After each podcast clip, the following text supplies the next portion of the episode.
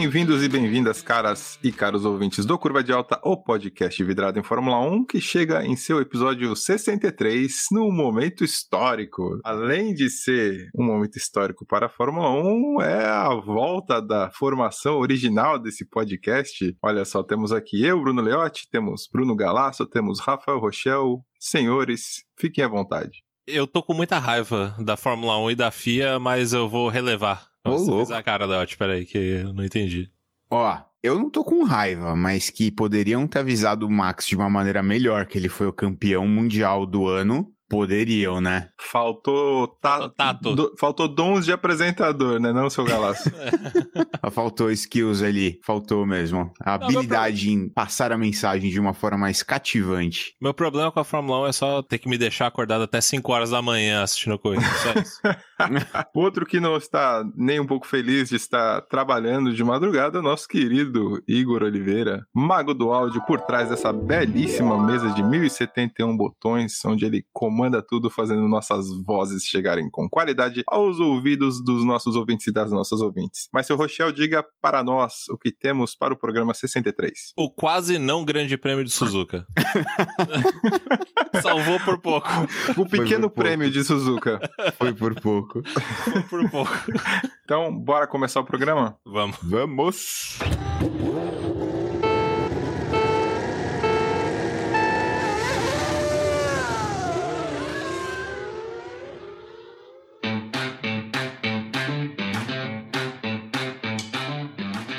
E no último final de semana tivemos o Grande Prêmio de Suzuka no Japão, ou o Pequeno Prêmio de Suzuka, como a gente falou. né? Só caiu agora a ficha. O já tá rindo agora da piada da abertura. Tô gravando 5 horas da manhã. É, o retorno do circuito tradicionalíssimo de Suzuka ao calendário depois de dois anos de pandemia. Um final de semana bastante conturbado dentro e fora das pistas. Choveu bastante, mas também choveu notícia, né? Então acho que é mais interessante a gente começar com o que aconteceu antes de todo o evento acontecer e aí a gente vai pra corrida, a gente vai comentar tudo que rolou durante sexta, sábado e domingo, certo? Exatamente, como o Rochel já bem disse, muita coisa aconteceu no universo da Fórmula 1, principalmente com a dança das cadeiras, né? Temos aí Nick De Vries assinando com AlphaTauri e Pierre Gasly então assinando com a Alpine. Alpine que vai ter um line-up para 2023 puramente francês, né, senhores? Bem clubista da Alpine. O sonho da Renault, né? O sonho da Renault. Liberdade, igualdade, só não sei se vai ter muita fraternidade, né? Porque Gasly e Ocon não se Mas batem esse aí tão não é o hino da Itália? Não. Liberté, Liberté, égalité, Fraternité. Fraternité. A gente vai dar desconto pela, pelo horário da gravação. É. Bom, focando especificamente no Gasly na Alpine. Muito bom para o piloto francês. Acho que não tinha melhor movimentação para ele neste momento de Fórmula 1. Ele consegue se livrar aí das amarras que ele tinha com a Red Bull, que era uma equipe que não daria oportunidades mais alinhadas com os desejos do Gasly. Porém, do outro lado, eu fiquei imaginando isso depois da corrida. Como é que a Alpine vai lidar perdendo um líder e um piloto como o Alonso e recebendo um Gasly? Não que o Gasly seja ruim, mas é que quando você faz essa comparação direta, dá a sensação que a Alpine saiu perdendo bastante nessa dança das cadeiras. O que, que vocês acham? Ah, que a Alpine saiu perdendo, isso aí já era óbvio desde quando o Alonso fez o anúncio, né? Qualquer outro piloto que entrasse ali que não fosse alguém da mesma experiência que o Alonso e da mesma tocada que o Alonso, a Alpine já perderia. Eu acho que o esquema maior é ver como. Ou seja, as outras 17 possibilidades do grid seriam uma derrota. Boa parte dela, por isso que eu tô falando. Do mesmo. Não tinha mes- como perder o Alonso, não tem como sair ganhando, basicamente. Não, mas é o mesmo tipo de experiência do Alonso. Por exemplo, se a Alpine trouxesse um Hamilton, seria muito bom, mas eles não vão trazer o Hamilton. Exato, não tem nem como. É isso que eu quis dizer. É, o que eu acho mais interessante na Alpine é ver o quanto as pessoas amadurecem e o quanto o tempo cura.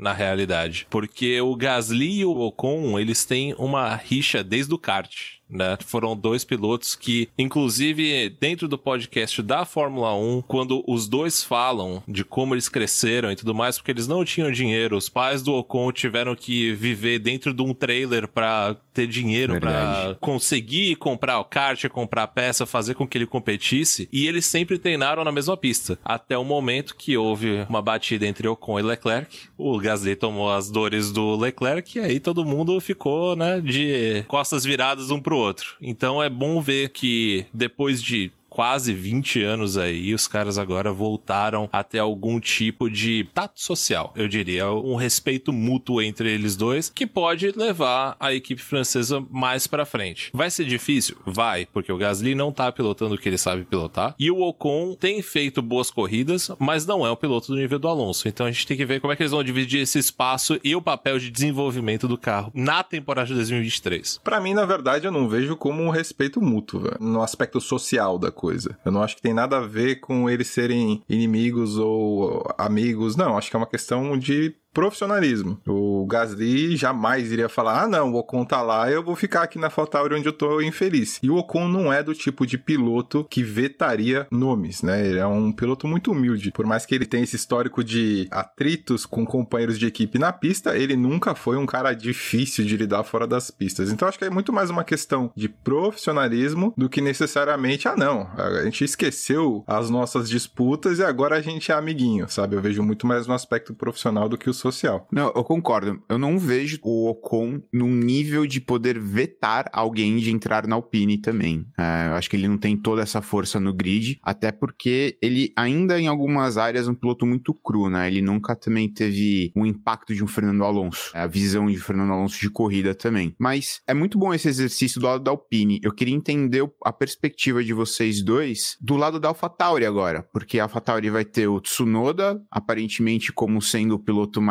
velho da casa, e o De Vries entrando e trazendo toda a expertise dele de outras modalidades dentro da Fórmula 1, mas isso não elimina que ele, entre aspas, é um novato na Fórmula 1. Então, como é que vocês veem essa divisão no espaço agora da AlphaTauri? Será que o De Vries vai entrar já encabeçando o desenvolvimento do carro, ou a AlphaTauri vai abraçar mais o Tsunoda e levar ele para debaixo da asa? Eu acho que a AlphaTauri não tem como abraçar mais o Tsunoda mais do que eles já abraçam, né? Eles já fizeram tudo que eles podiam fazer com o moleque, cara. Não, sai daí da Inglaterra de onde você tá morando, vem morar aqui na Itália. Vamos fazer mais trabalho dentro da fábrica, vamos fazer trabalho no simulador, vamos te dar aí um treinamento de como você se portar e falar em público e tudo mais. E aí não tem como você continuar fazendo esse tipo de coisa. Eu acho que o De Vries, apesar dele chegar como um novato na Fórmula 1, ele já demonstrou que ele tem qualidade para encabeçar. Pelo menos na parte de resultados, de entrega de resultados. A gente não sabe como é que é a parte de desenvolvimento de carro dele. Porém, ele sabe entregar resultado, né? Entregou na Williams, fez um excelente treino de Mercedes. Então, eu acho que ele é mais propenso a fazer uma temporada de 2023 melhor que o Tsunoda por mais que o De Vries seja um piloto que está chegando como o primeiro ano de piloto oficial, ele não é exatamente um novato na Fórmula 1, né? Ele já trabalha na Fórmula 1 há uns bons anos, nunca foi piloto oficial e ele tem uma bagagem de piloto que o Tsunoda não tem, porque ele conquistou coisas que o Tsunoda nunca alcançou, ele já testou por carros mais variados do que o Tsunoda testou e já mostrou que tem velocidade. O Tsunoda, na verdade, acho que é muito mais aquela continuação do aceno com a Honda, como já levantamos várias vezes aqui no Curva de Alta, fica até repetitivo. E apesar de ser o piloto há mais tempo da casa, eu diria que ele não é nem o mais experiente dessa dupla, né? Eu acho que a bagagem do De Vries conta muito, a qualidade dele, o que ele conquistou em outras categorias, até a idade, né? O, a gente tá falando de um piloto que chega pelo seu primeiro ano para pilotar oficialmente na Fórmula 1, mas tem 27 anos de idade. O Tsunoda tem 22 anos, né? Então a gente coloca aí uma faculdade faculdade inteira de pilotagem nas costas, com formação, com pós-graduação até pro Nick De Vries. Então acredito que ele vai precisar de um tempo para se adaptar com o ritmo da equipe, o que é natural de todo piloto, mas é esperado que ele comece a liderar a equipe e o Tsunoda continue naquele papel de aprendizado, tentando melhorar e vendo se ele vira um piloto de verdade antes desse favorzaço da Honda terminar. Exatamente o que eu ia falar, né? Ele continua no papel dele de costurar o acordo com a Honda e tá tudo certo. Nossa, total. É, enquanto isso, a Faltari tem que engolir o Tsunoda, porque é claro que a situação do Tsunoda ali já tá desgastada também, né? O Tsunoda é muito esquentado pelo rádio, o Tosti já falou várias vezes o como que é delicada a situação em lidar com o Tsunoda. Então acho que é, é isso mesmo que vocês falaram, acho que é uma questão de tempo pro Tsunoda ter que achar um outro assento ou se aposentar da Fórmula 1. Eu queria saber de vocês, em termos de ganhadores e perdedores, que a gente já falou que a Alpine perdeu com a saída do Alonso. Como que vocês encaram essa movimentação pelo lado da AlphaTauri? Vocês acham que eles ganham ou que eles perdem com a saída do Gasly? Acho que tem várias variáveis. Uh. Se a gente for pensar bem, quem ganha é o Toto Wolff, que tá aí com quase um piloto em cada equipe do grid. Tá ganhando bem esse aí, viu? É, fora a porcentagem salarial que ele deve ter dentro dos pilotos dele e tal. né? Exatamente. Exato. Esse aí saiu ganhando demais já, né? Tá com um piloto na equipe principal, um piloto na Alpine e um piloto agora na AlphaTauri. Né? Falta pouco. Ele tá brincando de War, né? Tá jogando War dentro da Fórmula 1. E quem sai perdendo com isso é a própria Red Bull. Não é nem a AlphaTauri, é a Red Bull, porque a gente consegue ver de novo, né? Algo que a gente já trouxe aqui outras vezes, que o programa da Red Bull, apesar dele ter dado muito certo com o Carlos Sainz, com o Verstappen, com o Vettel, com o Ricardo, ele não dá tão bem assim faz alguns anos já. Né? Se a gente for pensar bem, o Tsunoda só subiu pra Fórmula 1 por conta da Honda mesmo, né? Uhum. Senão ele ainda estaria na Fórmula 2. Uhum. Provavelmente até este ano, inclusive. Então, eu acho que quem sai perdendo de fato é a própria Red Bull e o programa de desenvolvimento de pilotos que eles têm. Cara, eu acho que quem sai perdendo, eu vejo muito como uma simbiose, na verdade, porque eu acho que a AlphaTauri vai ganhar tendo o De Pode me ali. explicar o que é uma simbiose? Eu só consegui pensar no Homem-Aranha agora. Simbiose é um parasita que se alimenta e contribui com o seu hospedeiro. Então eles vivem muito bem, eles se melhoram, entendeu? Juntos. Olha. Que é o caso do. De da- Gasly indo pra Alpine Ah, e já De falar do Homem-Aranha pegando a roupa negra do Venom. É uma simbiose ali É uma também. simbiose também, né? Porque eu acho que a Alpine vai ganhar tendo o Gasly ali, que o Gasly vai entrar com gás, ele vai entrar com essa vontade de trazer mais resultado. E o De Vries, eu acho que ele vai trazer todo esse know-how de outras da Fórmula E, de toda a carreira dele para agregar na AlphaTauri. Então, eu acho que a AlphaTauri ganha também. Isso vai ser bom também para Red Bull. Ele vai ter um piloto muito bom ali, possivelmente talvez substituir o Checo mais para frente. Então, eu acho que tem um ganho aí. E o Gasly não tava feliz ali na Red Bull, na AlphaTauri. Não. Então, tipo, tava ruim, sabe? Não tava, ambas as partes não tava legal. Então, acho que ambas as partes vão lucrar muito com essa movimentação. Eu vou mais na linha do Galaço também, viu? Eu acho que a AlphaTauri mais ganha do que perde nessa equação, porque o Gasly, por mais que seja um piloto de qualidade, ele não tinha de fato uma valoração extra que poderia ganhar na AlphaTauri. Ele meio que já tinha alcançado o máximo que ele poderia valorizar como piloto dentro da AlphaTauri. E a Red Bull não tinha interesse de colocar ele na Red Bull novamente, na equipe principal. Então, eles estavam usando o Gasly muito mais como vitrine de mercado para quando aparecesse um interessado levá-lo. Nas atuais circunstâncias, você vender um Gasly que não vai valorizar mais do que já valorizou, correndo o risco inclusive de desvalorizar e trazer um piloto com a bagagem do Nick De Vries, eu acho muito positivo. Em termos do muito bem pontuado contexto da academia de pilotos, eu não acho que essa movimentação necessariamente seja esse impacto negativo. Acho que o impacto negativo ele tá além dessa circunstância. Acho que mesmo que o Nick De Vries não viesse para a AlphaTauri, a Red Bull hoje vive um momento negativo de sua academia e um momento sim de repensar a continuação ou pelo menos a forma como eles investem nas categorias de base. Então eu vejo como assuntos paralelos. Achei muito curioso que o De Vries agradeceu inclusive a Red Bull quando ele anunciou que foi para a AlphaTauri. Então vejo isso também como um aceno positivo de que talvez ele esteja aberto a desatar os laços com Mercedes para assumir um papel principal na Red Bull, que foi inclusive o que a gente viu com o Ocon indo para a Alpine, né? Ele abriu totalmente os laços com a Mercedes para não ter nenhum tipo de conflito de interesse que se tornasse algum impeditivo na transação. Acredito que Nick De Vries já tenha isso em mente e, obviamente, o Toto Wolff, como um cara pragmático, tem noção disso e tá ok com isso também. Afinal, como a gente falou, ele não deixa de lucrar com essa situação financeiramente, então, como investidor, empresário de pilotos, para ele também é interessante, mesmo que não tenha vínculo com a Mercedes. Quem, obviamente, perdeu muito com tudo isso foi o Dani Rick, né? Que... É, que já falou, tá fora, né? Já acenou, já acenou, falou, Haas, aqui não vai dar, então tô de boa. Tirar esse aninho fora aí, ver o que que rola e tentar de novo para 2024. Mas Rochelle e Galasco, o que vocês acharam dessa postura dele de falar? Para mim faz mais sentido ficar um ano fora do que correr no fundo do pelotão. É a postura que ele tem desde quando ele saiu da Red Bull, né? A gente sabe que o Daniel Ricciardo é um cara que sabe ganhar corridas e é um piloto rápido. O único problema é que a partir do momento que ele sai da Red Bull, ele tá sempre nessa coisa tipo, eu quero correr na frente, eu quero correr lá na frente, eu quero correr lá na frente. Só que ele começa a dar passos cada vez mais para trás, né? Então, talvez faça assim sentido, já que ele quer né, dar um salto, tentar aí ficar um ano fora, ou até competir em alguma outra categoria para ver se ele consegue voltar a brilhar os olhos, para ver se ele consegue se manifestar novamente como um piloto de ponta, para quem sabe um dia voltar à Fórmula 1 numa posição melhor. Eu não acho que o Daniel Ricardo volta para a Fórmula 1, sendo bem sincero. Eu tenho a convicção que ele não consegue voltar ao grid de 2024. Eu acho que a partir do momento que ele fala, não, eu joguei a toalha, não vai dar, eu vou passar esse ano fora e aí eu volto pilotando pra uma equipe melhor. Não vai, desculpa, não vai. É só a gente olhar pros contratos que os pilotos já assinaram. Leclerc tá garantido até o resto da vida na Ferrari se ele quiser.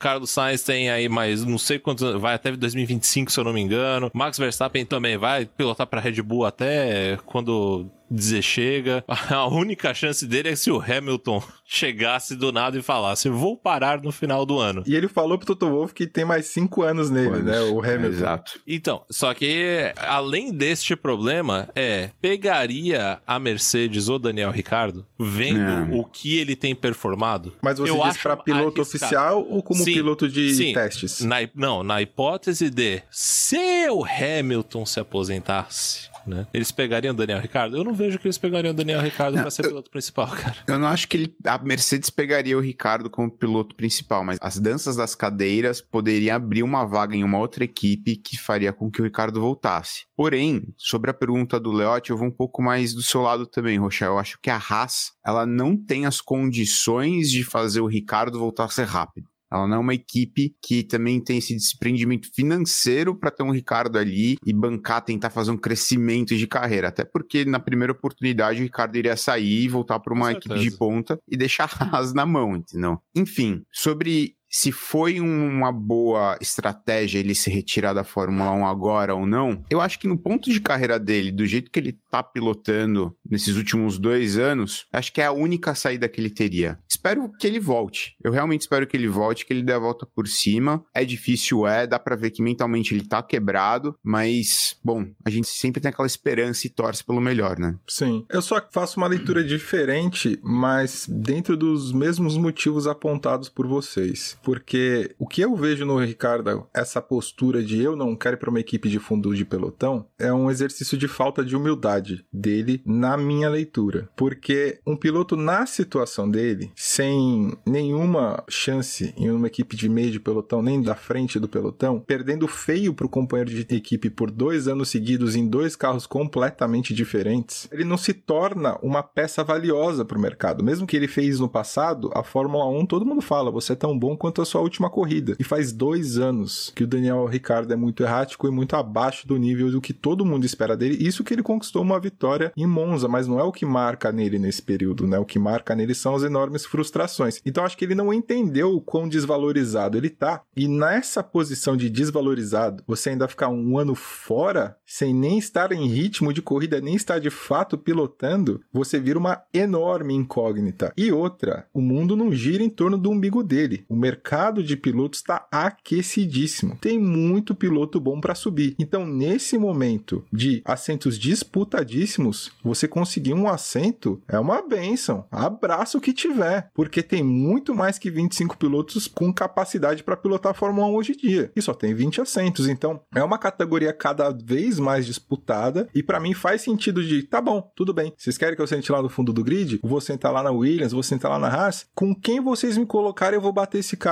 Mostra em primeiro lugar que você tem ritmo para bater seu companheiro de equipe, porque aí você já não tem mais obrigação de trazer ponto, você não tem mais obrigação de trazer título, trazer vitória. Sua ocupação é simplesmente ser o melhor piloto possível. E você conseguindo ser o melhor piloto possível, ao final da temporada, é muito maior a chance das equipes apostarem nesse piloto que mostrou que de fato ainda é competitivo do que naquela incógnita de que será que ele vai voltar a ser. Então, é uma balança muito mais difícil de ser pesada se você não tá pilotando. Com certeza. Então, Mas- se ele tivesse esse tipo de cuidado com a própria carreira, eu diria até humildade, por isso que eu falo nesse ponto, ele aceitaria esse papel de, tá, tudo bem, eu vou pagar o preço por não ter mostrado o que deveria aqui na McLaren, mas vou mostrar pra todo mundo que vocês estão errados. Não vai ter dúvida de ninguém, porque quem sentar do meu lado, eu vou bater essa pessoa. Então ele podia entrar de repente, ah, vamos fazer um contrato de um ano, porque assim ele não perde a janela de transferência que ele quer pegar, que é a do ano que vem, Uhum. e tá mostrando na pista que ele é um piloto que vale a pena ser investido. Mas essa mentalidade que um piloto saudável teria, né? É. Eu acho que o Ricardo ele tá tão quebrado que ele não tá nem vislumbrando essa chance, sabe? Ele, tá realmente muito de passado, né? Eu acho que ele tá procurando um jeito de virar a página e seguir em frente. Você sabe? tocou num ponto que me brilhou agora uma coisa, Galaço. Autossabotagem. De de repente ele perdeu realmente essa confiança que você falou e ele tá até com medo de ir pra outra equipe e mandar mal de novo e cair nessa realidade que ele realmente não é mais rápido como era. Então pra ele fica muito mais fácil ele vou jogar pra vida e pras circunstâncias, que aí não fica só em mim também. Total. Imagina ele assina com a Williams e o Latifi bate nele, cara. Ia ser... Não, o- Não, mas tá fora, mas o álbum, aconteceria. sabe? Não, eu Isso sei, mas imagina se, se o Latifi batesse em cima do Ricardo.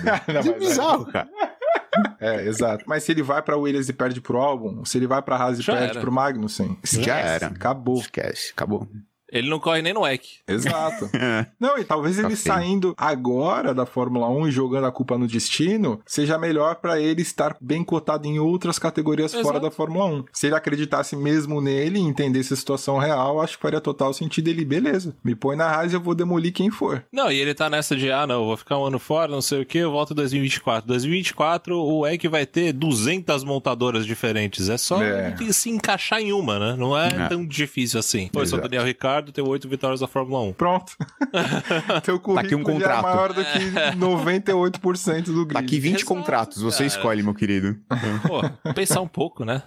Mas é isso, meia hora de podcast e nem tocamos na corrida. Ó, Pois é, mas é que aconteceu bastante coisa, né? E teve muita coisa pra gente discutir sobre todas essas mudanças e ainda tem a vaga na Haas que tá aberta, né? Sim. pois é. E aí, disso eu já vou fazer a minha ponte para a classificação. Porque nós estamos vendo novamente que Mick Schumacher está andando na frente de Kevin Magnussen e ainda não recebeu a oferta de contrato. O que está acontecendo? Ele bateu no treino livre também, né?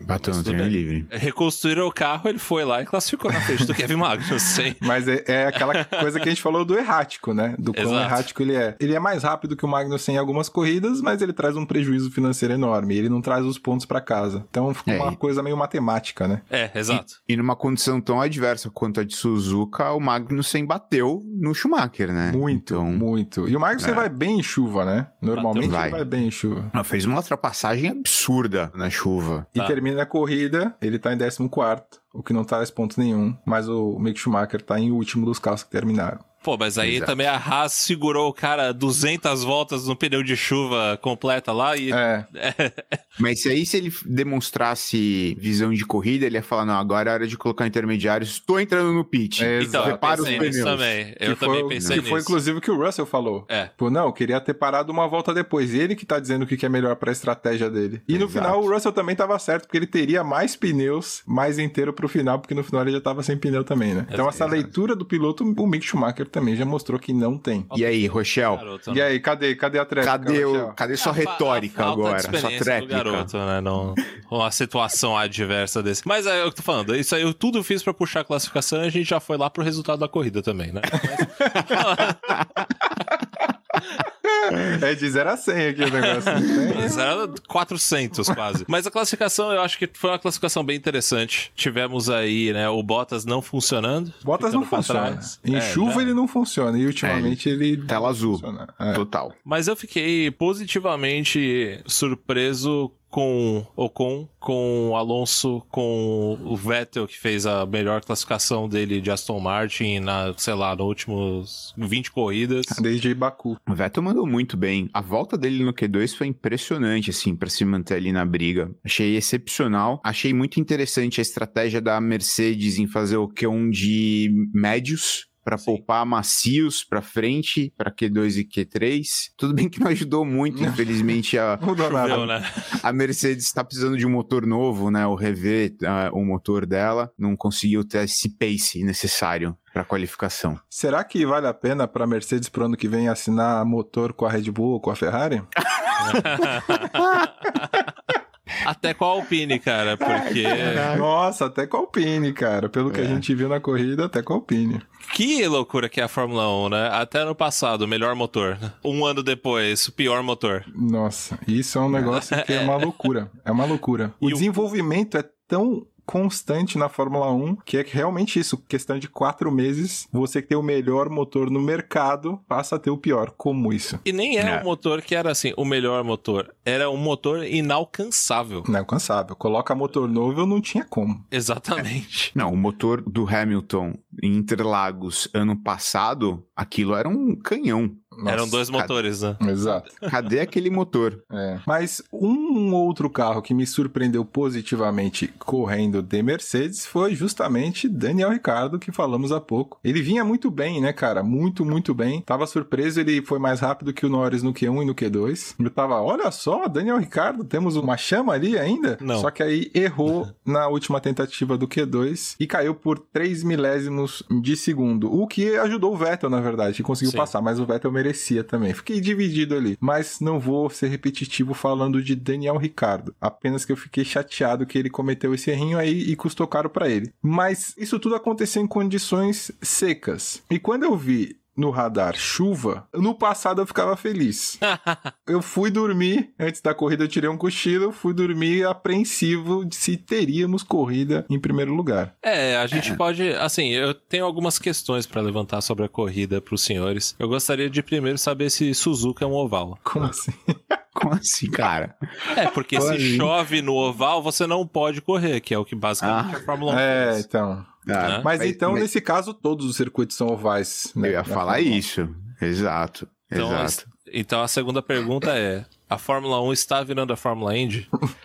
Cara, caraca, Rochelle. O louco. 600 anos de podcast, cara. Assim, ó, a Fórmula 1 tem pilotos com calibre da Indy, como por exemplo o Latifi, que no, no treino livre errou a chicane, entrou num outro lugar E culpou o e carro. culpou o carro. Culpou o carro. Cara, o Cara- eu acho que o Latifi não teria nem, nem lugar na Fórmula Indy, cara, porque ele seria uma ameaça ambulante para a segurança dos pilotos. Não, e eu me senti mal por ele, cara. Porque aquilo a gente já falou, pô, o cara é legal, Deu vergonha. o cara é gente fina, mas o que o cara Deu me vergonha faz- alheia. O cara erra uma das chicanes mais famosas do planeta, em primeiro Sim. lugar. Aí ele tenta dar um cavalo de pau e não consegue. E aí ele só fala no rádio, eu não sei, tem alguma coisa errada no carro, eu não sei o que é. E assim eu falei, cara, não é possível. Não tem como, cara. Foi Não, bizarro. Como que você culpa o carro por fazer uma curva que você não deveria?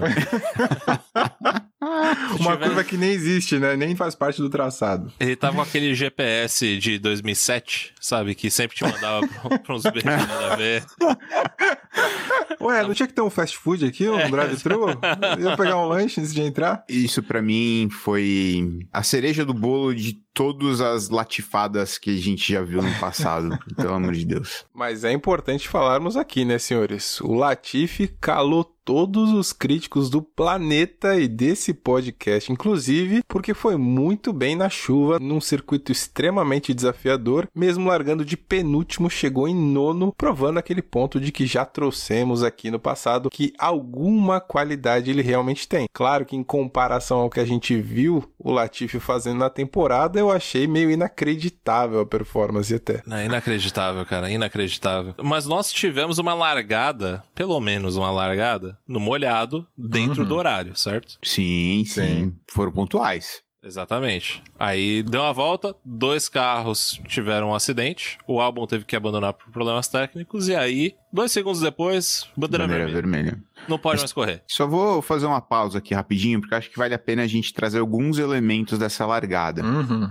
Primeiro, Stroll, sendo extremamente ah, inteligente, achando um caminho seco por dentro da pista e tirando uma fina absurda do muro. E, cara, Corajoso. só indo. Sim. Achei incrível dele. Corajoso Segundo, e, cara, bonito de ver. Nossa, foi animal. Segundo, Vettel. O Vettel colocou pela parte mais escorregadia da pista, quase tocou a grama. O carro, eu não sei como ele não rodou ali, porque o carro parecia que tava quebrando no meio, fazendo um zigue-zague tá assim, sambando, né? absurdo, né? sambando total. Mas depois ele acabou rodando já na primeira curva. Né? É, exato. E um detalhe de como ele rodou, né? Ele, ele veio fazer por a curva fora... como se não tivesse ninguém ali. É, por fora, ele fechou os olhos e falou: Deus me ajude, e virou pra direita. Naquele Bateu na luz. ali também era assim, é, fechar os olhos e tá com os olhos abertos não fazia diferença nenhuma, né, cara? É. Mas é isso, que nem o Galas falou, não deu seta nem nada, fechou, rezou pra Deus, bateu na Alonso e pôs a culpa na Alonso. Agora, ô, ô Vettel. Foi, foi Tem 500 câmeras, cara, não faz isso, eu não culpo os outros, cara. Alonso me tirou da corrida. Tipo, não, cara. Esse aqui virou um pouco antes de que é, deveria, então, na exato, realidade. Né? Mas não sei se vocês viram no detalhe ali na câmera on-board do Sainz, né? Quando ele faz depois o grampo, né? Passou ali por debaixo da ponte e tudo mais, fez o grampo e aí ele aquaplana e bate o carro. Ele quase foi levado pelo Hamilton. É, muito perto, muito perto mesmo. O Hamilton um... passa a milímetros uhum. do Sainz, né? Ali poderia ser de fato um acidente, né? De proporções bem, bem grandes. É, bem e sério. ali é quando um carro pega o outro em T, né? Que é um carro é de frente e o outro de lado. Pior Essa é tipo de batida. Pior situação que, inclusive, foi exatamente o que aconteceu com o Roberto em Spa, naquele acidente que tirou a vida do piloto da Fórmula 2. Então, realmente preocupante, né? E além dessa situação de risco, também teve a situação com o Gasly. E essa é outra pausa que acho que a gente vai ter que falar aqui de segurança da Fórmula 1. Porque temos uma situação onde a visibilidade era terrível. Ele entra nos boxes, coloca pneus de chuva e tá todo mundo atrás do safety car. E o Gasly, como ele tá longe, ele tem liberdade para chegar até o ritmo do safety car. E aí, ele faz o grampo e depois do grampo, tá o trator tem um trator. E aí, o que me irritou muito foi a FIA falando que o piloto estava em velocidade excessiva por uma situação de bandeira vermelha. E muita gente defendeu esse ponto de vista na transmissão inglesa. O que me irritou profundamente, porque se você se dá o trabalho de ver o que, que o Gasly viu, Exatamente. você entende perfeitamente o que aconteceu. Primeiro que não apareceu sinal de bandeira vermelha nenhuma para ele em momento algum. A única sinal de bandeira vermelha que aparece é justamente 5, 10 metros antes do trator E detalhe, com aquele spray que tava todo, ter uma luz piscando do lado de fora é basicamente a mesma luz que o piloto enxerga quando tá avisando que tem safety car. Não tem muita diferença ali nas cores, porque o safety car é amarelo, escrito SC com contornos brancos e vermelhos, e de dentro do cockpit com a viseira cheia de água, um monte de spray na pista, visibilidade terrível, na mesma posição tá piscando a luz ali, não tem nem como o piloto saber que tinha mudado de safety car para uma bandeira vermelha. Então ele tava em ritmo para alcançar o paddock. Ele passou muito perto do trator, numa situação que poderia sim, mesmo com Halo, numa batida a desaceleração é tão grande que ia acontecer exatamente o que aconteceu com o Jules Bianchi. O Jules Bianchi morreu por causa da desaceleração no momento do impacto. Isso rompeu todas as fibras cerebrais, tal. É um perigo muito grande essa desaceleração brusca. E ele ficou louco da vida, né, o Gasly? Com toda a razão. Me incomodou muito a FIA vir defender o procedimento em vez de reconhecer que cometeu um erro gravíssimo e inaceitável. Não, e, é. e outra, né? O Jules Bianchi foi exatamente em Suzuka também. Exatamente. Exatamente em Suzuka. Em Suzuka. Há oito anos e quatro dias atrás da data do GP, né? Cara, então... isso para mim é quase um crime a memória do que aconteceu. É, não, total. Eu acho que a FIA ela precisa rever tudo isso, porque ela tentou sair por cima e não tem como sair por cima. Ninguém ganha ali, ninguém hum. ganha ali. É perigo pro piloto, é perigo pro pessoal de apoio que tá na pista para tirar os carros, o cara que tá dentro do guincho também. Cara, é um perigo para todo mundo. Então não tem por que falar, não, a gente adotou os procedimentos corretos. É, aconteceu. O que a gente vai fazer para não acontecer de novo? Porque isso já aconteceu oito anos atrás e deu muito ruim. Poxa, sabe, vamos aprender. Perfeitamente. E agora eu trago um outro questionamento. Será que a expectativa que a Fórmula 1 passa sobre espetáculos em chuva tá inadequada, tá incorreta? Porque Agora, sempre que temos chuva, existe muita, muita frustração. E a frustração, ela tá alinhada com a sua expectativa em relação ao espetáculo. Se não atende, vai frustrar. Então, a comunicação da Fórmula 1 precisa aprender e precisa melhorar e se estruturar melhor para quando há eventos com possibilidade de chuva, que é talvez não confirmar o horário da corrida, ó, tá previsto chuva, a gente vai ver se a gente vai fazer a corrida mais cedo ou de repente até postergar. Ah, mas tem contrato televisivo, não sei o que, cara, isso é uma coisa que vocês precisam arrumar alternativas no contrato ou então ser mais claro com os espectadores que é, em corridas de chuva talvez não correremos. Isso pode frustrar muitos. Deixar isso, e quando você deixa claro o que vai acontecer você não cria essa expectativa de um baita espetáculo, porque Fórmula 1 era um espetáculo, era lindo de ver no passado. Mas com esses carros hoje em dia, muita aquaplanagem, muito spray, pouquíssima visibilidade, né? Hoje, mais do que nunca, já é difícil enxergar no Fórmula 1 chovendo, então, praticamente impossível. Então você precisa ser sincero no que esperar para não gerar esse tipo de incômodo, esse desgaste constante com o seu público, que é o que mantém a categoria. Tem várias coisas que eles podem fazer, né, para que a corrida aconteça debaixo de chuva. A gente tem um problema também que foi uma fala do Horner, que ele fala: "Ah, não, que a gente não quer utilizar o pneu de pista de chuva porque o pneu de pista de chuva é muito lento". Absurdo. Filho, Absurdo. Desculpa, se tá chovendo, usa o pneu de chuva. Não é só ele que vai usar o pneu de chuva e todos os outros vão estar tá deslique, né? Pelo amor de Deus. Manda um, uma provinha múltipla alternativa para ele e coloca: em dias de chuva usamos pneu de Não dá, né, cara? Exatamente. E aí, isso é uma coisa que é um problema, né? E são várias coisas que precisam ser analisadas pelo Fórmula 1 para que a expectativa, como você disse, para corridas de chuva sejam pelo menos amenizadas. Né? Porque Singapura a gente teve uma hora de atraso na largada. Agora em Suzuka a gente teve a largada e aí ficamos duas horas quase esperando para ver o que ia acontecer. Né? Talvez fosse o caso da Fórmula 1 e do corpo diretivo de prova chegar e falar: todo mundo vai largar de pneu de chuva. Não tem por que não largar. Com o tanto de água parada que tem e tudo mais, a gente vai largar de pneu de chuva. Ah, não, mas tá muito perigoso, não sei o que. Beleza, vamos fazer uma largada lançada. Não vamos fazer uma largada parada. Ah, mas ainda tá complicado, tá... as condições de pista estão muito complicadas. Passa cinco voltas com o safety car que foi o que eles fizeram na relargada. Exato. Cinco voltas com safety car para você tirar pelo menos um pouco de água do trilho que você vai fazer, né, do circuito, e aí tudo bem, aí dá para você fazer a corrida normal. Não precisava ter esperado tanto para ter tomado essa decisão. Como o Jenson Button falou, os carros de Fórmula 1 inclusive são um dos melhores mecanismos para se tirar água do circuito, exatamente por causa do downforce que levanta toda aquela água e tira do asfalto. Exato. Então, como o Rochelle falou, faça isso, passa aí 10 voltas. Melhor passar 10 voltas secando a pista, porque vocês têm gasolina para isso e tem jogos de pneu para isso, do que ficar sentado rezando para a chuva ir embora. E outra, essa questão de, ah, não, adia uma hora, adia duas horas, adia três horas. Mesmo que a gente tivesse uma corrida completa, provavelmente ela teria que ser interrompida porque já tava ficando de noite no Japão. Exato. Então, não faz nem sentido o horário que se começa essa corrida em primeiro lugar. Por que que tá tão no limite? ah, o evento pode atrasar quatro horas para começar. É, mas acaba se atrasa quatro horas ali no Japão, no horário que estava agendado nesse período do ano, não ia poder começar porque estava de noite e a pista não tem condições de correr de noite. Então, essa logística, esse gerenciamento, claramente não está preparado para esse tipo de situação e é uma vergonha a Fórmula 1 querer bater no peito e dizer que é a maior categoria do mundo, que bababá, bababá, bababá, e não consegue lidar com um evento natural que existe antes da raça humana existir, cara. É. Chuva.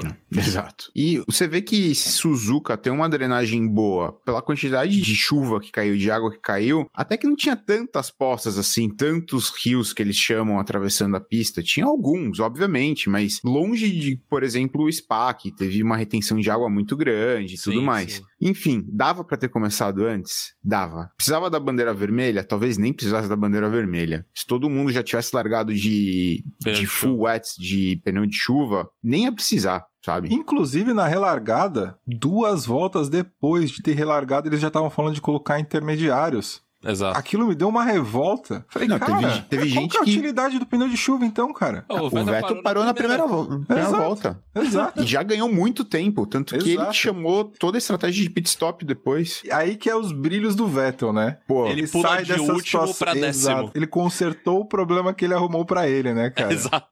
Exato. Foi uma chamada brilhante dele. Cara, ele fez. Foi a decisão que fez ele saltar e chegar em sexto lugar. E olhando todo o GP de Suzuka, a gente vê quem realmente consegue pilotar em dia de chuva, né? Você vê o Vettel brilhando, você vê o Max, tipo, sumindo.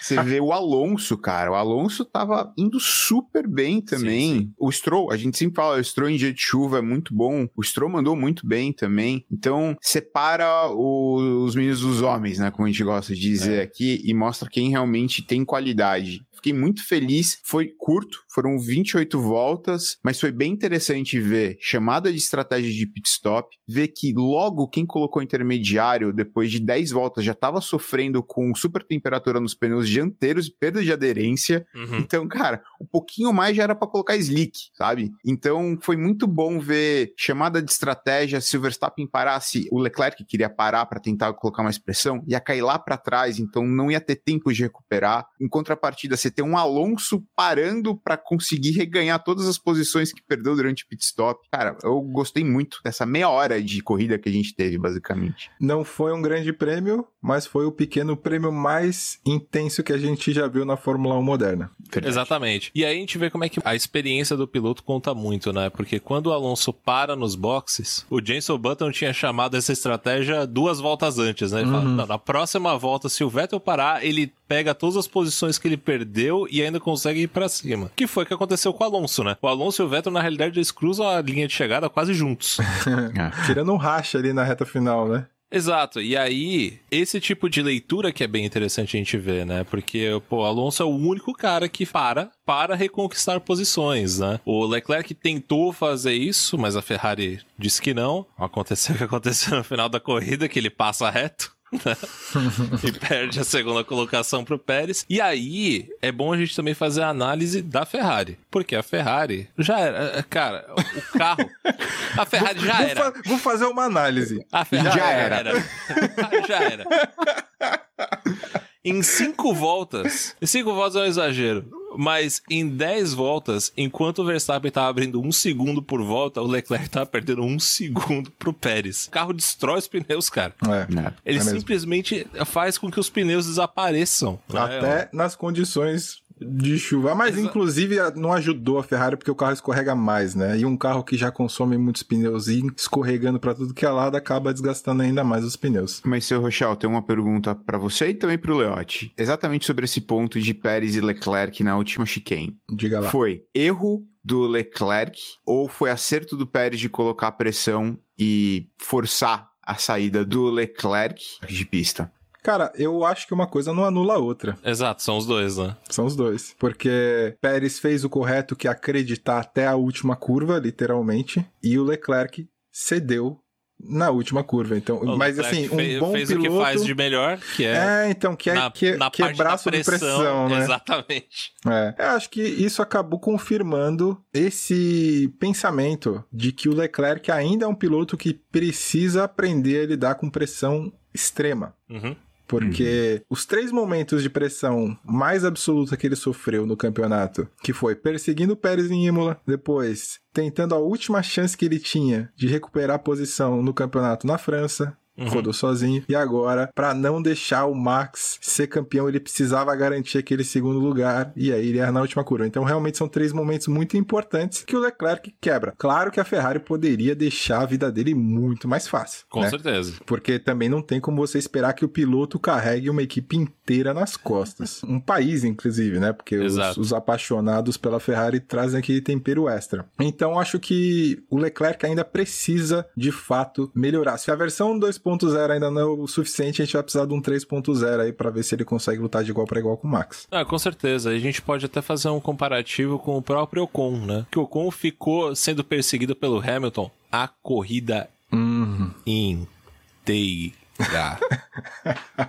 não teve uma volta que ele não sofreu pressão do Hamilton. Foi todas que tiveram lançadas, ele ficou Exato. ali. O Hamilton ficou a um segundo do Ocon a corrida toda, cara. E o Ocon não errou. Não, Não errou. Não Não colocou um pneuzinho pra fora, assim, nem nada. E o ponto que o Galasso falou dos pilotos que vão bem na chuva, os dois pilotos da Mercedes são outros dois pilotos que mandam muito bem, mandaram Sim, muito sim. bem na chuva. O Hamilton a gente já sabe, né? O Hamilton historicamente vai bem na chuva. Mas o Russell foi uma ótima surpresa positiva, né? Mas realmente só adiciona ao que o Rochelle já falou. Porque você não tá segurando pressão do Danny Rick na chuva ou do Lando Norris, que o Lando Norris, aliás, é um piloto que me surpreende que acho que se traumatizou depois da Rússia. De Rússia, Sempre é que verdade. chove, ele anda pra trás. É Sempre. verdade. Acho que abalou a confiança dele naquele momento lá. Mas enfim, voltando a falar do Ocon, ele tava aguentando pressão de um dos caras que melhor pilota na chuva no grid. O Hamilton é tranquilamente aí top 4, top 5. Não tô falando nem que ele tá em quinto ou quarto, falando que ele tá entre os cinco melhores aí, porque eu colocaria Max Verstappen, Alonso,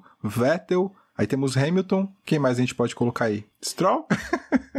Talvez, mas o talvez que- seja ele Mas o mesmo. que a gente fala é que, assim, o Hamilton é um dos quatro pilotos do grid atual que consegue sempre mandar muito bem no molhado e o Ocon aguentou a pressão dele de maneira maravilhosa. E até agrega o que a gente já falou do Ocon, inclusive no vídeo que a gente postou lá no YouTube e a gente já falou em episódios anteriores, inclusive na vitória dele na Hungria, no episódio do nosso podcast aqui na vitória da Hungria, ele aguentou a pressão do Vettel a corrida inteira. Uhum. Então, fazendo essa relação com a situação do Leclerc, o Ocon mostra uma frieza que um Leclerc não mostra. Então, isso tem que ser valorizado, porque tem muita gente que fala, ah, o Ocon é fraco, o Ocon é mediano, o Ocon é pouca coisa. Não, cara, o Ocon tem uma qualidade que não é vista da maneira que deveria ser, porque ele tá sendo comparado com o Alonso, cara. Exato. É aquilo que a gente fala, o Latifi é um piloto horrível. Cara, ele não é um piloto horrível. Ele ele é um baita Fórmula de um 1, né, piloto. ele chegou na Fórmula 1, só que quando você chega lá é outro nível, É, cara. e é aí, outro em nível. comparação, destoa. Mas a gente não pode olhar pro Ocon e falar que o Ocon é pouca coisa. Não, jamais. E acho que ele demonstrou isso muito bem em pista hoje, como muito bem dito por vocês dois. Ele não cedeu à pressão e fez um jogo de gente grande ali com o Hamilton. Total. Foi bonito O de que ver. me pega no Ocon é que eu acho que ele não tem visão de corrida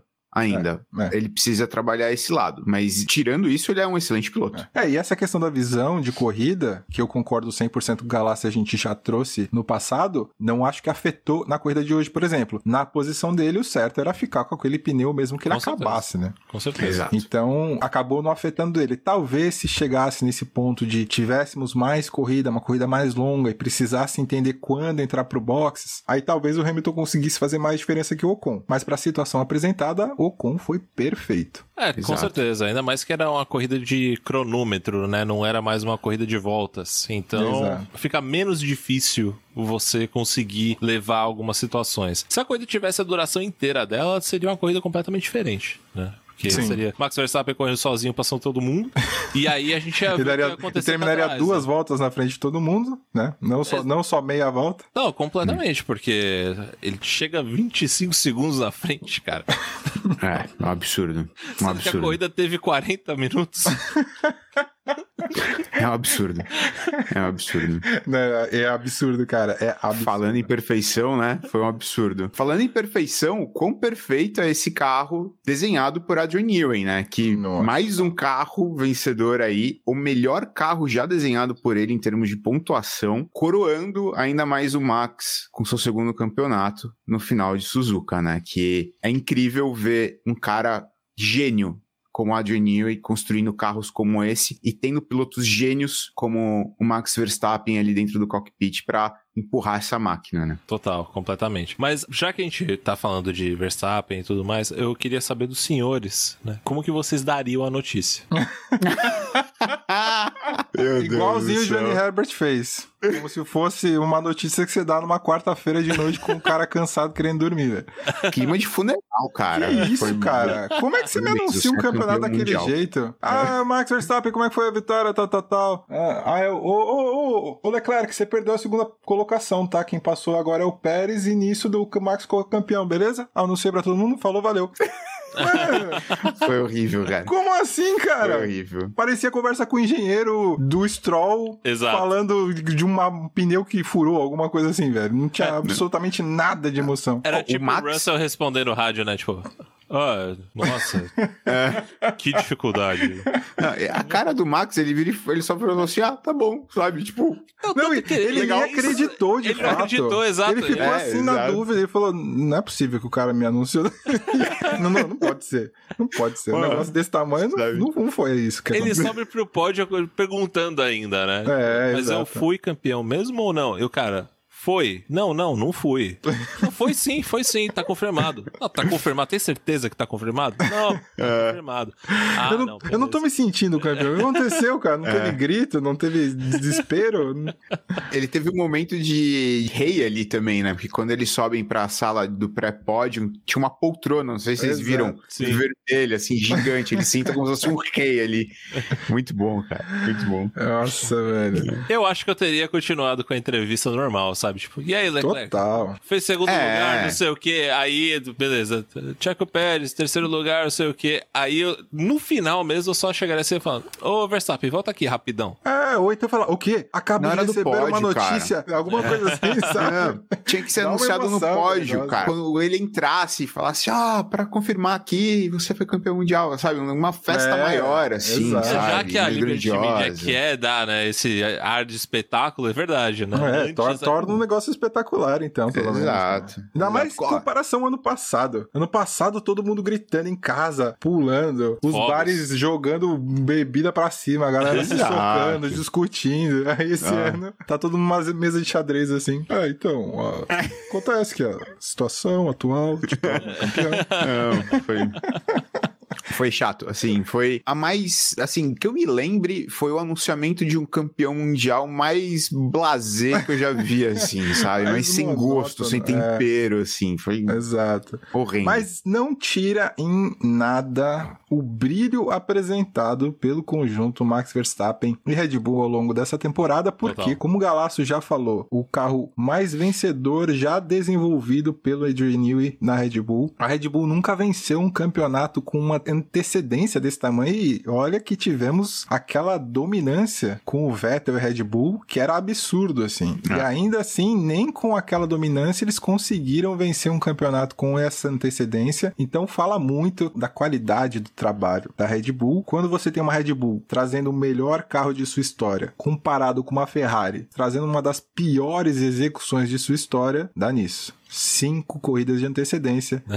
Temos um bicampeão na Fórmula 1. Tem um cheirinho de monopólio no ar aí agora, pelos Nossa, próximos anos, né? Exato. Será? O que, que será que vai dar lá? Porque, né, vamos lembrar que acabou o campeonato, mas não acaba a conversa em torno do campeonato, porque a FIA está analisando se a Red Bull estourou o limite de gastos. Pra mim é muito mais um jogo político pra tentar frear um possível desenvolvimento ainda mais desse carro pro ano que vem, porque o monopólio já tá basicamente garantido, É. do que tentar realmente colocar o campeonato de 2022 em xeque, ter que rever tudo, desqualificar a equipe, talvez Leclerc campeão. Não vai existir isso, gente. Né, não. É, não. tem outra coisa também trazendo essa parte né, do Max ser bicampeão e tudo mais. Existem muitas similaridades né, com o que aconteceu com o Vettel, por exemplo. Que o primeiro campeonato foi ganho em Abu Dhabi. Na última curva, tipo, na última corrida, faltando poucas voltas. E agora o Max ele é bicampeão no Japão, né? Que foi também onde o Vettel foi bicampeão. Então talvez sim, o monopólio está aí e a gente vai ter que esperar mais três anos até que os novos motores cheguem. É, é tudo que a gente não quer, né? Exato. Tudo que a gente não quer gente não mais quer. um monopólio, porque sair de um monopólio para outro não interessa para ninguém. Uhum. E agora, numa Fórmula 1 onde os carros se acompanham de maneira muito mais próxima, pô, o que a gente mais quer é briga na frente. Porque Exatamente. tem um limite do quão empolgante é a briga pelo quinto lugar. É legal? É, legal, pô, é legal pra caramba. Eu adoro ver os caras pilotando. Mas assim, tem um limite, né? Você não tá lá, ah, eu tô ligando aqui pra quem vai ser o quinto e o sexto. Não, cara. A gente gosta de ver briga na frente, de ver várias possibilidades, disputas entre diversas equipes. Então, é preocupante de fato. Só que se a Red Bull tá fazendo tudo do jeito certo, aí é ineficiência, é uma mistura de ineficiência das equipes Não, é mistura Com- de ineficiência da Ferrari com É, não, mas- falta não, mas de na- estratégia da Ferrari. Ó, Não, mas traz- mesmo, mas mesmo também no desenvolvimento do regulamento, porque Sim. em teoria era uma Fórmula 1 que era pra trazer carros extremamente iguais. E você vê, olha pra Todos pista, eles são tem diferentes. carros que não tem nada a ver um com o outro. Ferrari e Mercedes tirando o fato de serem fórmulas, eles não usam nem o mesmo conceito para gerar pressão aerodinâmica no carro, Exato. tirando o fato que o assoalho é muito importante, mas todo o resto não tem nada a ver. É. Eu torço para que a vontade do Hamilton em se manter cinco anos a mais na categoria seja um sinal de uma possível melhora, um salto da Mercedes no que vem, sabe? E que diminua essa distância entre a Red Bull, porque, assim, conjunto Max e Red Bull esse ano, impecável. Começou atrás da Ferrari, temos que lembrar disso. Ferrari Sim. no começo do ano foi completamente um carro muito mais favorável a levar o campeonato, e depois a Red Bull virou o jogo completamente e foi só baile daí pra frente, né? Exato, exato. Mas apesar do baile da Red Bull, vocês chegam satisfeitos com o que a Fórmula 1 nos oferece nesse novo regulamento? Cara, ó, uma boa pergunta. É difícil vendo a temporada do ano passado, né? É, a temporada do ano passado foi muito boa. é. Mas me traz esperança esse novo regulamento, Sim. pelo menos. A gente tem carros correndo mais perto, a gente teve mais brigas, mais ultrapassagens. É um campeonato que, se a gente tiver duas, três equipes ali brigando frente a frente, quatro equipes, quanto mais equipes brigando ali pela frente, melhor. Então, eu acredito que esse novo regulamento dá essa possibilidade. Cabe agora às equipes fazer o desenvolvimento correto dos carros, mas eu gostei. Eu acho que eu espero muito ainda para 2023 que seja um ano bem melhor e com muito mais brigas entre primeiro, segundo e terceiro colocado do que tivemos esse ano. Eu não iria nem tão longe assim de ter muitas mais equipes brigando pelas primeiras posições, porque a gente sabe que isso é muito complicado. É só ter uma equipe competente fazendo frente à outra, né?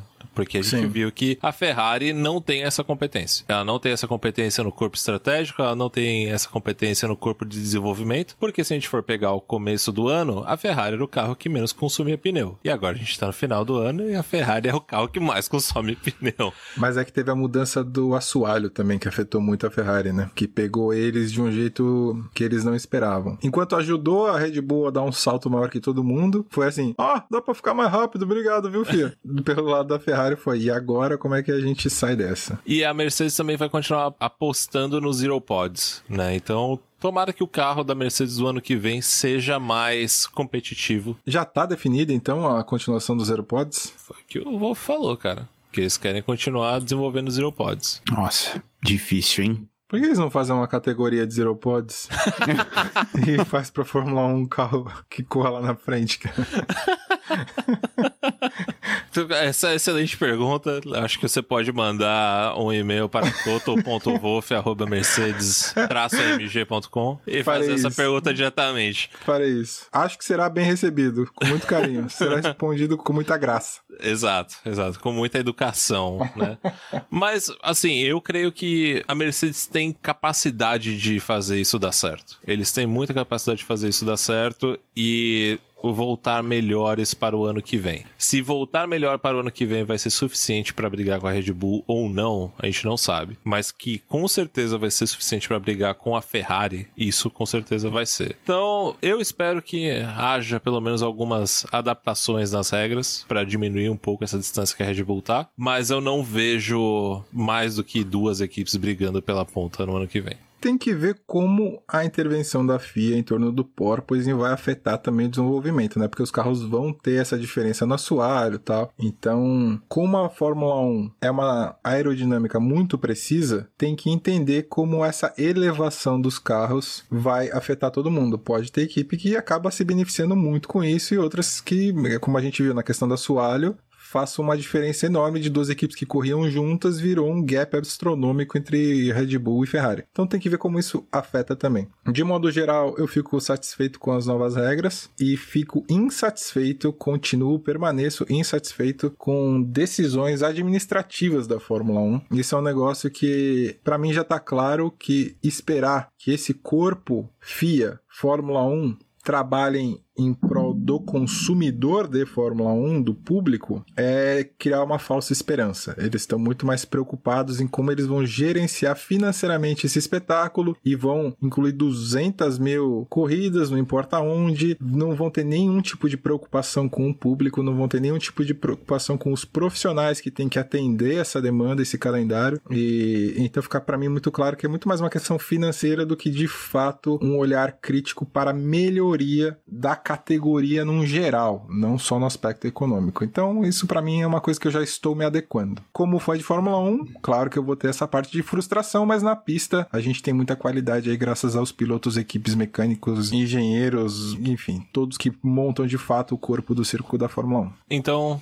pensando já em 2023 e também lembrando algumas coisas do campeonato de 2022 de Max Verstappen, seu segundo título mundial. Acho que encerramos por aqui, né, senhores? Lembrando então que o campeonato de construtores ainda está em aberto, por mais que a Red Bull esteja com as duas mãos aí nessa taça, porque vai ser bem difícil a Ferrari conseguir fazer qualquer coisa para ganhar esse título esse ano. A taça já tá dentro do caminhão de delivery, cara. Já. já tá no destino, inclusive, né? Talvez É, já. a- o que vai acontecer é a Red Bull ter que devolver, mas que eles vão receber antes do final do campeonato, eles vão. Eu acho que já tá lá em Milton Keynes, já tá guardadinha, daqui a pouco eles só tiram da caixa na próxima corrida, assim. E acho que é isso, senhores. Vai ficar agora essa emoção pra ver se as duas Red Bulls quebram pelas últimas cinco corridas pra ver se a Ferrari consegue levar. Vamos acompanhar esse próximo episódio. Ao que tudo indica, vai se terminar em Abu Dhabi, então, né? De construtores. né? exato, exato, exato. Mas é isso, senhores. Mensagem aos nossos ouvintes: não esqueçam de entrar no nosso canal no YouTube, Curva de Alta. Vídeos excelentes, criados pela mente brilhante de Bruno Leotti. Não precisa disso. Mas eu quero falar. Não se esqueçam também de entrar no nosso Instagram, Curva de Alta, aperta lá o follow, deixa seu like nos nossos posts, posts semanais. Além disso, quer mandar um e-mail, críticas, sugestões? curvadealta.gmail.com Senhores, foi um prazer estar aqui com vocês. Muito obrigado, gente. Até semana que vem. Um abraço. Foi um prazer voltar a fazer um podcast com vocês dois. Fazia Olha tempo que a gente não fazia isso. Verdade. Aos nossos e às nossas ouvintes, um grande abraço e até semana que vem. Valeu, tchau. Abraço!